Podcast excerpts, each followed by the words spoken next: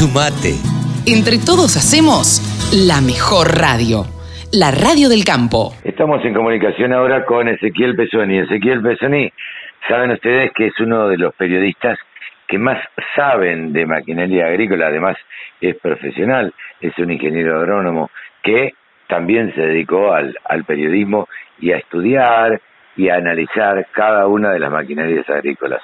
Hola, Ese, ¿cómo te va? Hola, Carlos, buen día, ¿cómo andás? Bien, bien, gracias. Habíamos charlado en estos días, bueno, de, de ver si podíamos hablar de picado de maíz, eh, un poco el tema que nos ocupaba, tal vez por, por la época, ¿no?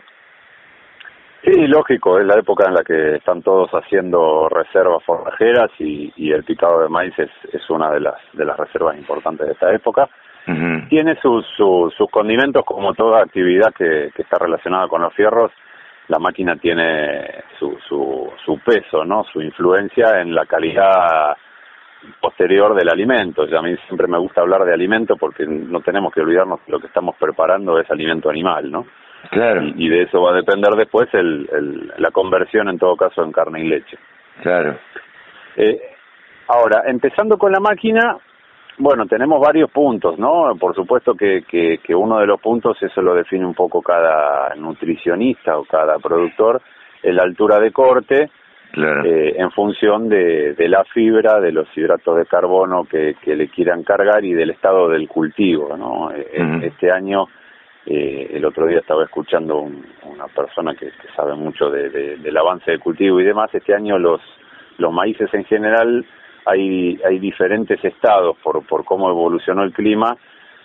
Hay maíces que están relativamente bien y hay maíces que ya están con la hoja medio seca y por ahí el grano todavía medio lechoso. Entonces hay que balancear ahí un poco lo que, que, es.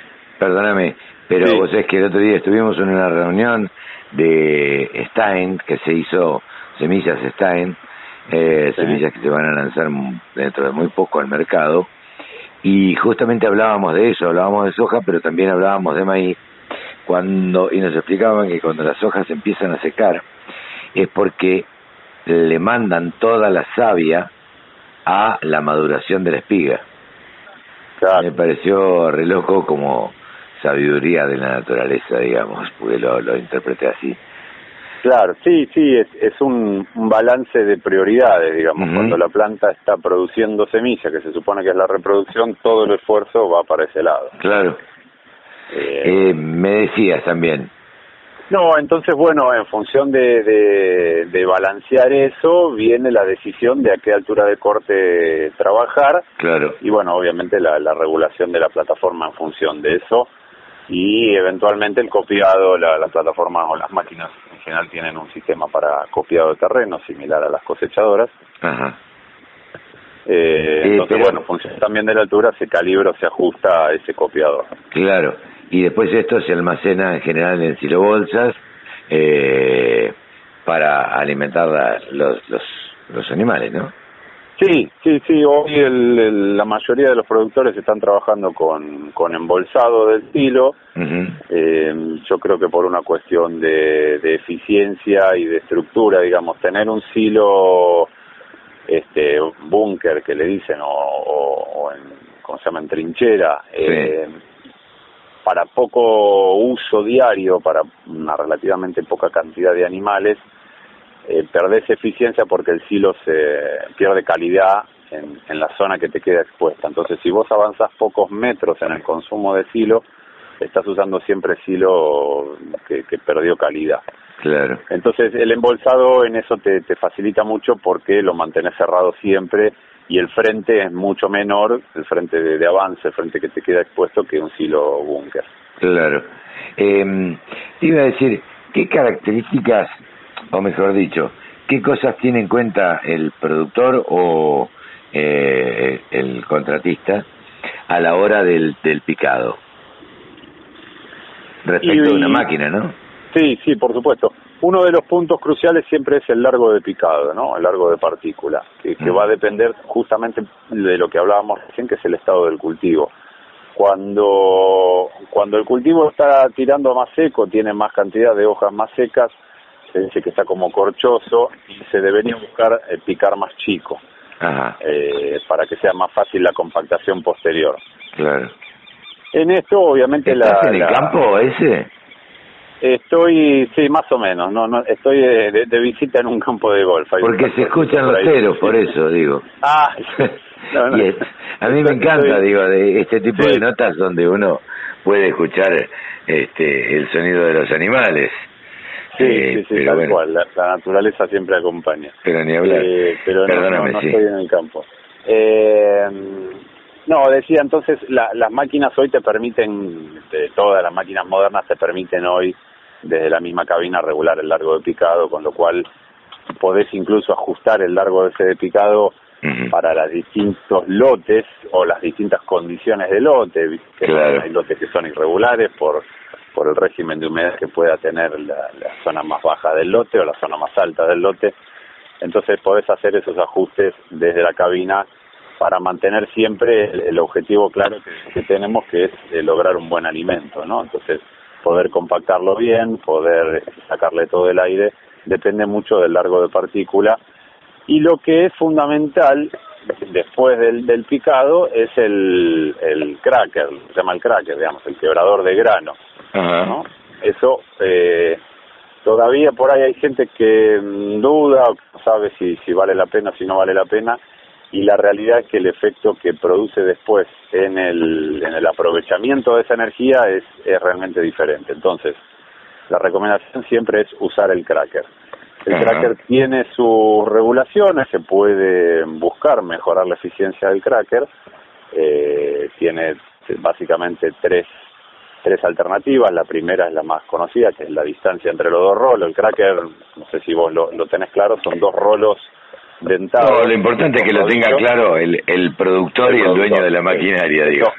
Yo, creo que en general ya todo el mundo lo conoce. Okay. Son dos rodillos dentados que giran en sentido contrario uno de otro y, van, que, van, quebrando los granos, claro. Mm. Eh, uno de los dos rolos siempre gira más rápido. Entonces ahí es donde se produce el, el, efecto de trabado, digamos. No es que lo apriete el grano, sino que uno gira más rápido que el otro, entonces se produce el efecto de trabado y quiebra el grano. eh, eso hace que el almidón que está dentro del grano sea aprovechable después por el animal. Si el animal come grano entero, aprovecha muy poco. Claro. Entonces el uso del cracker hoy es eh, una condición obligada prácticamente. Y todas las máquinas, por supuesto, tienen su sistema de cracker y su posibilidad de regular, como te decía, la distancia entre los rolos para hacer más agresivo, más eficiente el quebrado de granos. Sí. Después tenés para regular eh, la cantidad de dientes que tengan esos rolos. En general se usan más cantidad de dientes cuando trabajamos con sorgo, porque el grano es más chico y un poco más duro.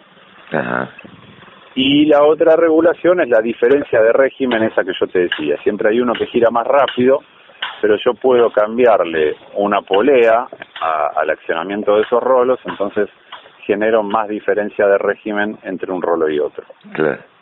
Y todas esas tres condiciones me dan mayor o menor agresividad al quebrado de grano y por lo tanto lograr la eficiencia que, eh, estoy buscando. Ezequiel, eh, hay mucha eh, ah, variabilidad entre los distintos tipos de maquinaria agrícola que hay, de, de maquinaria agrícola, de picadoras en el mercado.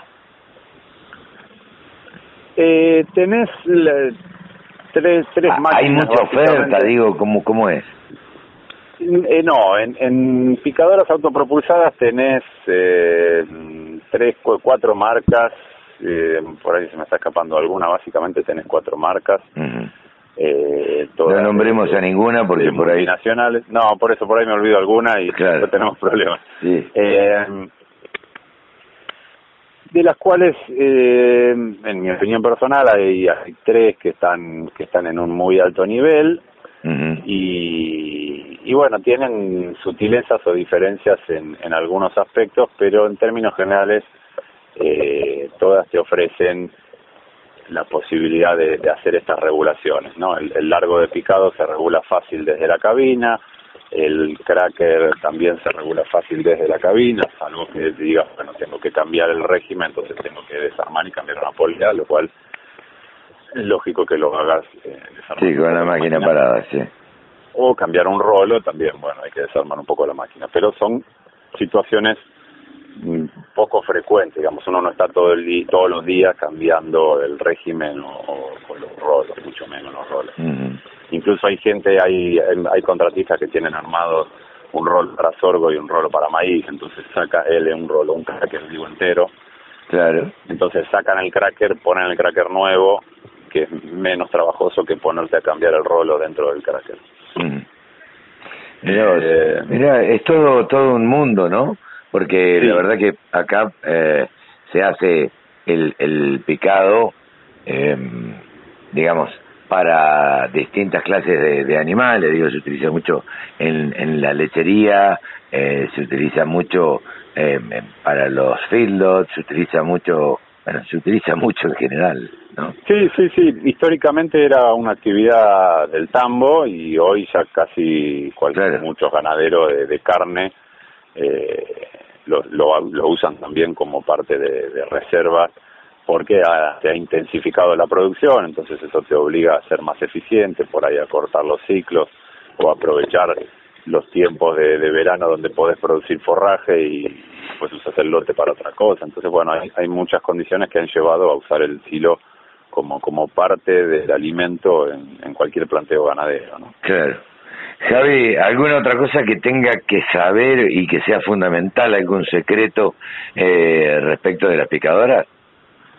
No, después tenés el, el, la aplicación del sale del aditivo, de, de, la, viste que el, el se trabaja con aditivos con bacterias agregadas para acelerar el proceso de, de, fermentación anaeróbica que acidifica y frena entonces toda la degradación del forraje. Claro. Eh, las máquinas lo tienen, hay, hay algunas que tienen también la aplicación de un concentrado, está bueno.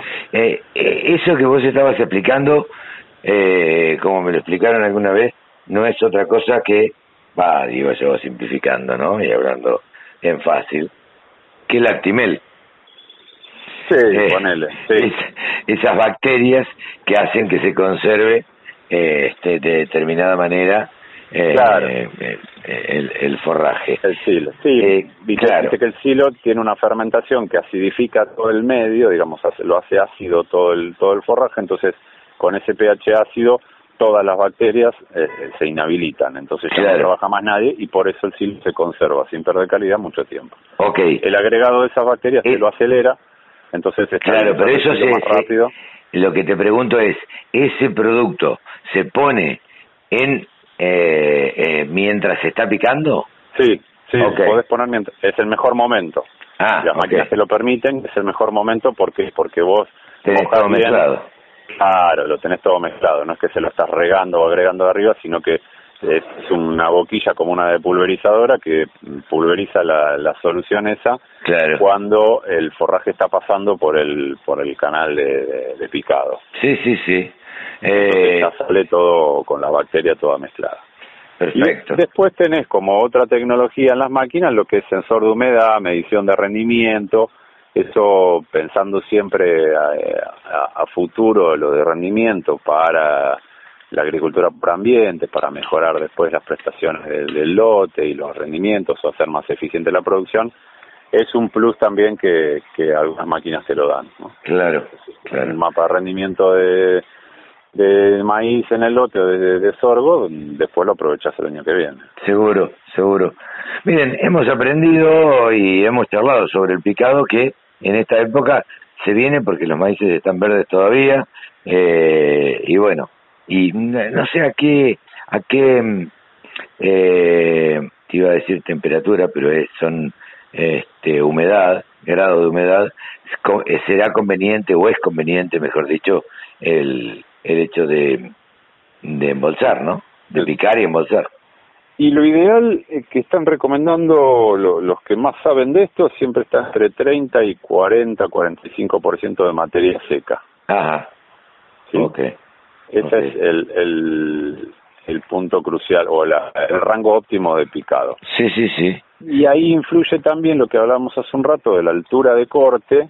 Claro porque en la zona de la base del tallo es donde más agua tenés. Entonces también en función de eso podés manejar la altura de corte por el por el contenido de materia seca que tenga todo el resto del cultivo y a ver si me conviene picar más abajo para que sea más húmedo o picar más arriba para que no sea tan húmedo. Tiene mucha mucho contenido de humedad, un bajo porcentaje de materia seca. Después tenés este fluidos que salen del silo y perdés, perdés calidad, perdés nutrientes en esos puntos. Ese, hemos conocido bastante y por lo menos de lo que yo sabía de, picado. Así que te agradezco mucho y nos volveremos a encontrar en 15 días, ¿te parece? Dale, cómo no, Carlos. te mando un abrazo. Ezequiel, Ezequiel Pesoni, nuestro columnista especializado en maquinaria agrícola. www.laradiodelcampo.com La radio que te acompaña a las 24 horas.